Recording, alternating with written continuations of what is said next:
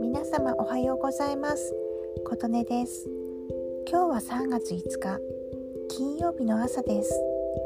今日は何の日ということですが3月5日はサンゴの日です。国際的 NGO の世界自然保護基金 WWF が1996年平成8年にサンゴの日を制定しました。日付は3と5という語呂合わせと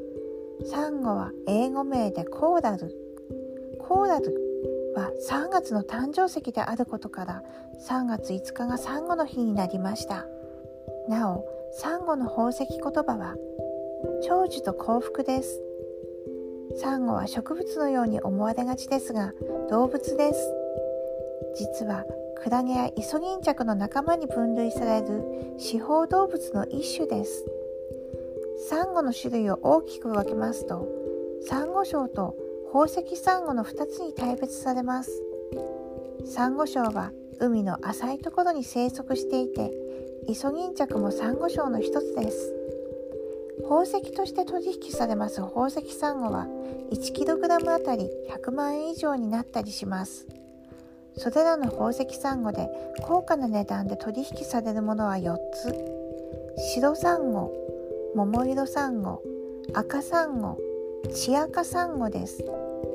血赤というのは血のように赤いと書きます。白色の白サンゴは南シナ海沖縄近海土佐湾などで採取されます。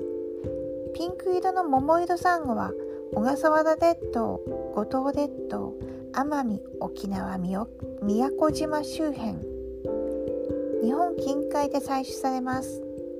ピンクサンゴは宝石サンゴの中で最も大きく成長するため彫刻にも使用されます。真っ赤な赤サンゴはサンゴのジュエリーとして目にする機会が多いのでこの赤サンゴはとても好まれます。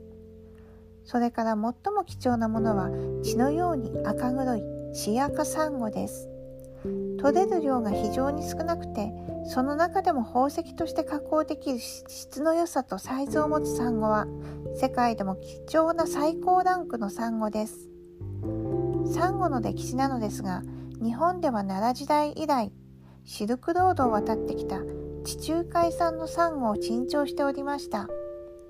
産地のイタリアの地中海産はしかし乱獲が原因により絶滅に近い状態に陥りその代わりが探されておりました。そんな中19世紀日本の土佐沖でシドサンゴが発見されその途端インドに駐留していたイタリア商人が中国商人を通じて日本のサンゴを買い付けイタリアに送りました。その頃次に土佐沖では赤サンゴ桃色サンゴなど希少な美しい宝石サンゴが発見されました。日本が開国を決めますとイタリアのサンゴ商人たちが自分たちで直接買い付けに土佐に乗り込みその結果イタリアの人々は久方ぶりに赤サンゴ桃色サンゴなどを手に取れるようになりました。サンゴの中で日本や中国台湾で最も人気があるのは赤サンゴです。そのうちでも深みのある赤を血赤サンゴアメリカではオックスブラッドと呼びヨーロッパでは土佐などの名称で呼ばれることがあります。最高ランクとされまして台湾や中国の富裕層にとても人気が高く値段が高いためこれらの赤サンゴは日本の海域で中国漁船などに大規模に密漁される結果となっています。桃色サンゴは桃色とは言っておりますが朱色から桜色まで色味はひどく赤サンゴより大きいものが多いので加工されて工芸品などに広く使われています。ヨーロッパでは赤サンゴより桃色サンゴの方が人気です。日本の流通業界ではボケとも呼ばれています。一説には商売上手のイタリア人が日本人や中国人の仲買人を騙すために色がボケていて安くしか買い取れないと嘘をつき安く仕入れて大儲けしたという俗説もあります。サンゴのアクセサリーをお持ちの方は身につけた後外したら柔らかい布で丁寧に拭きますとサンゴについた汗や油の汚れを落とすことでツヤが長持ちします。そしてサンゴの硬さは人の歯と同じくらいですので傷はつきやすいです。